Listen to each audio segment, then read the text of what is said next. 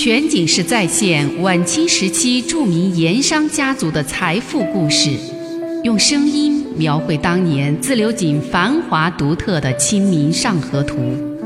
据王瑞小说《盐商世家》改编，悦享九零八自贡文化旅游广播为您倾情演绎《自流井往事》。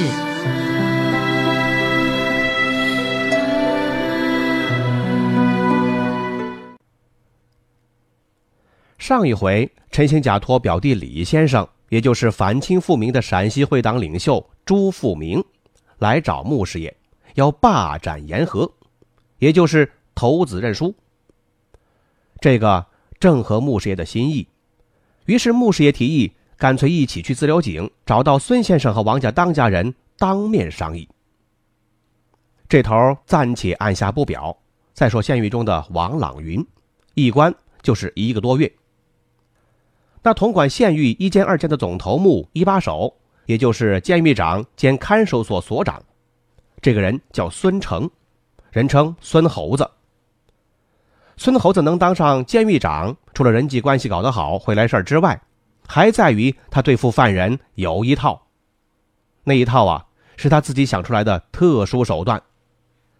就说那次收拾叶地棒，因为囚粮被克扣了。叶地棒在南仓囚室里就闹起来了，压在西仓的同伙看头目在闹，也跟着起哄，一时间县大狱就有闹狱的趋势。孙猴子匆匆赶到，让手下在监室中央的天井空地上摆了一张桌子、一把椅子，他要在这里现场当众处置。叶地棒从囚室里被带了出来，孙猴子端坐椅子上。目光阴冷的把叶地棒从上到下打量了好几遍，才开口说道：“你就是被叫做地棒的叶某。”叶地棒瞪了孙猴子一眼，满不在乎的顶撞了一句：“知道了还问，麻不麻烦？”这是一副死猪不怕开水烫，要杀要剐悉听尊便的神色呀。这叶地棒已经被州县两级判了个斩监后，正在上报省都和朝廷批准。这些情况孙猴子清楚，而那叶地棒自己也多少知道一点在他看来，反正大不了是一个死，所以这家伙他敢犯监规，敢吵闹，敢顶撞。孙猴子阴沉沉的问了一句：“你知不知道我是谁？”叶地棒。冷笑一声，哼，你大概就是那个人称活阎王的孙猴子，多少听说过。知道就好。孙猴子又从上到下把叶地棒打量一番，才说道：“你带头闹狱，犯了监规，不论按朝廷王法还是按官府的规矩，都该受到处罚。不过呢，我孙某敬重你是一条汉子。”也谅你是初犯，本人打算对你网开一面。不过，孙猴子话锋一转：“你得答应我一个条件，那就是从今日起，你必须规规矩矩听从招呼，不得吵闹生事，也不得违反任何监规。能做到这一点，我孙某就放你一马；如果做不到，今日里你就必须受点惩罚。”这两者之中，你如何选择，自己看着办。不过必须在这里当众答复。叶地棒没想到孙猴子会说出这样一番话来，有点发愣。孙猴子这招啊，确实让他陷入了两难。如果答应了孙猴子的条件，那就等于是缴械投降，今后在这县狱里就只能服服帖帖、逆来顺受，由着一帮狱卒随便打整。而反过来，如果是拒不接受招安，从孙猴子阴冷的目光来看，从他皮笑肉不笑的神色来看，他今天肯定得有一番苦头吃，恐怕不死也得脱几层皮。叶地棒愣在那里，反复的思量，想了好一会儿。孙猴子也不着急，手里捧着茶碗，慢慢的喝，似乎很有耐心，等对方作答。整个县大狱一时间是鸦雀无声，东南西北四个囚仓的囚犯都聚在了囚室里木栅栏背后，默默的看着天井里发生的一切。这些人平时对狱卒是既怕又恨，巴不得有人出头闹事，给这些公事人一点颜色看。这个时候，他们都想看着孙猴子与叶地棒这场对决到底会如何收场。要从内心说，他们都希望这叶地棒能够赢，给众多囚犯出一口气。也许正是感觉到囚犯们这种无言的注视，内心的期盼，让叶地棒面子放不下来。最终，他是一咬牙下了决心。他把脖子一拧，对椅子上的孙猴子恶声恶气地说：“我叶某从来是敢做敢当。”生来就不肯告饶服输、磕头作揖。告诉你，孙猴子，你有什么手段，今天只管使出来，要杀要剐，随你便。孙猴子好像料到了叶地棒会这样回答，他听了也不生气，还不阴不阳的讽刺了他几句。果然是一条好汉，敢作敢为。既然你让我有什么手段，只管使出来，那今天我倒真要让你见识一下。我孙某的手段。说罢，孙猴子放下手里的茶碗，回头吩咐身边的狱卒：“这个蚌壳鸽子火气有点大，给他洗个澡，退退火气再说。”几个狱卒当即领命而去。全景式再现晚清时期著名盐商家族的财富故事，用声音。描绘当年自流井繁华独特的《清明上河图》，据王瑞小说《盐商世家》改编，悦享九零八自贡文化旅游广播为您倾情演绎自流井往事。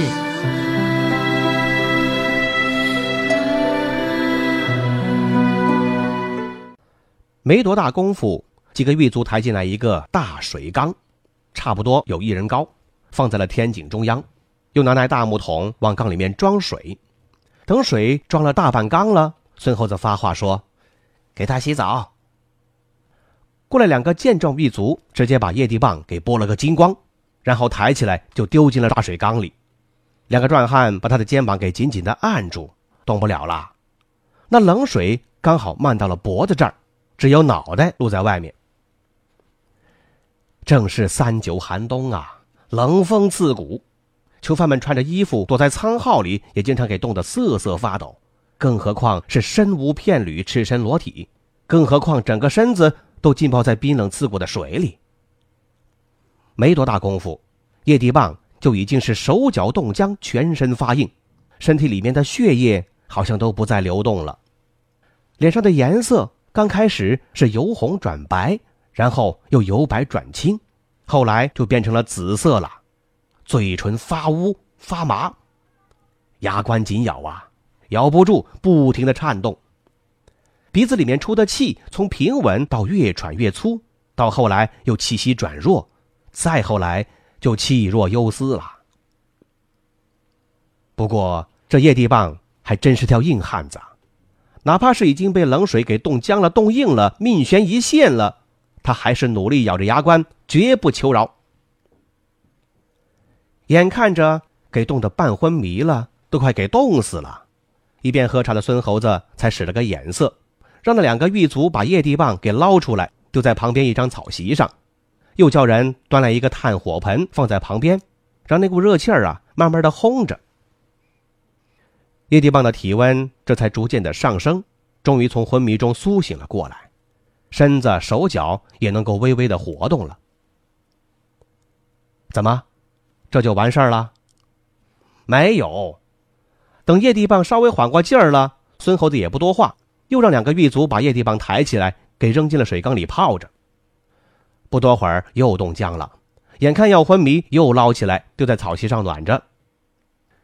这么个折磨法，认识铁打的汉子也招架不住啊！可怜叶地棒被三番五次的冷水冰冻，早就是气息奄奄。可看孙猴子那架势，他似乎……就没打算停下来。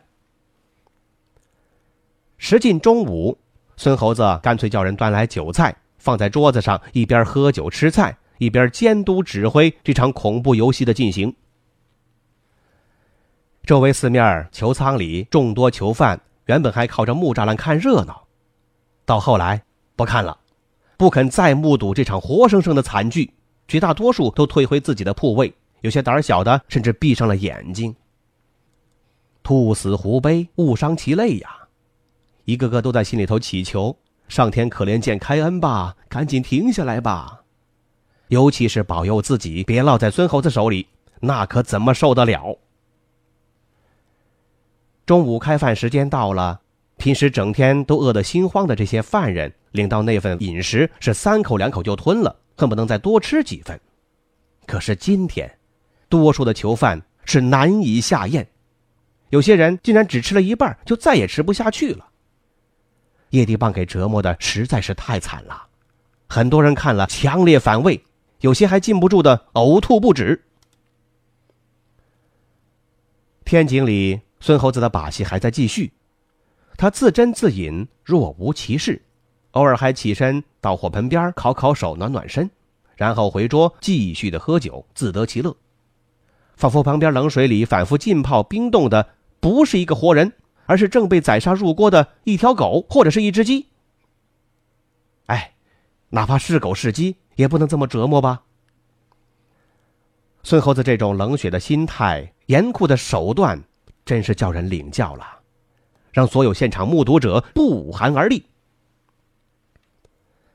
一直到午时三刻，终于有一个年岁大些的老狱卒看不下去了，也怕再撑得下去弄出人命，这才大着胆子上前进言：“孙头，时候不早了，再弄下去。”这叶蚌可小命怕是支撑不住，不如送回牢房，等身体复原一些了再来收拾他。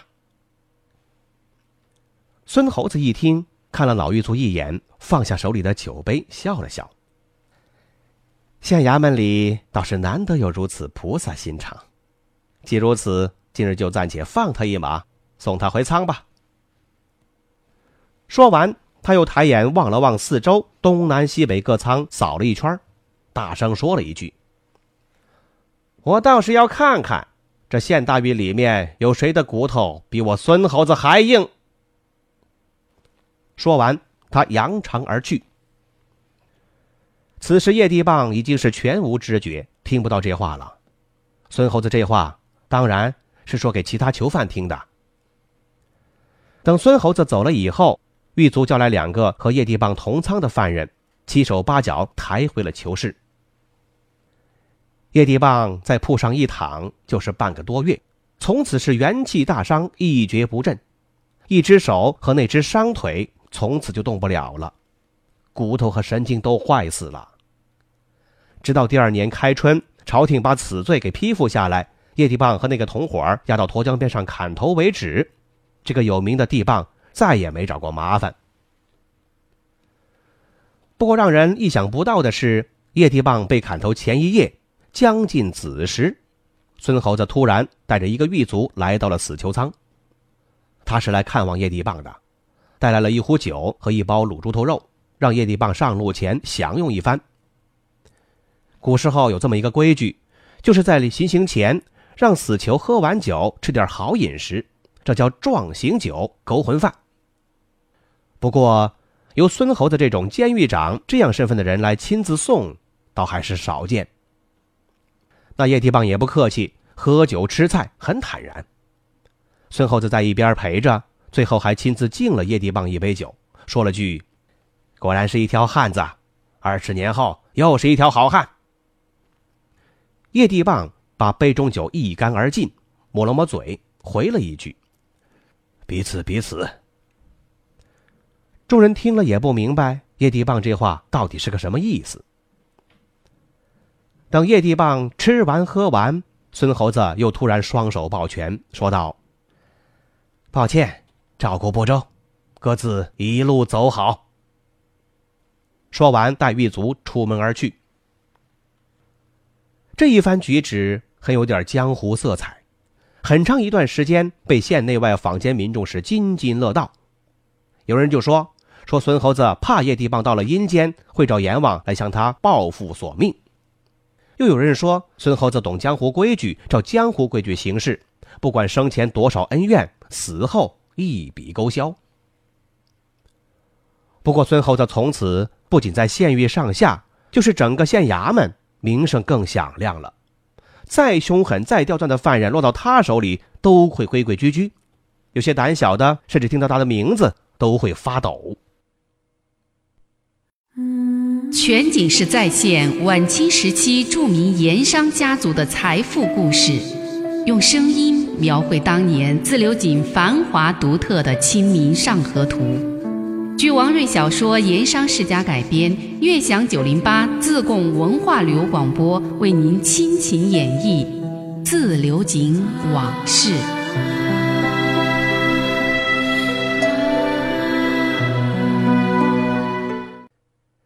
孙猴子对囚犯冷血残酷，可是，在银子和铜钱上，他们的分量大小这些还是分得清的。从王朗云入狱以来。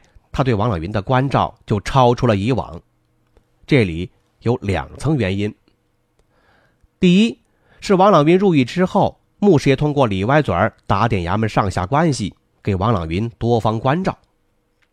虽说在县狱，孙猴子是一手遮天，但李歪嘴儿人家是刑名师爷，县衙的二把手，他的话不能不听，也不敢不听。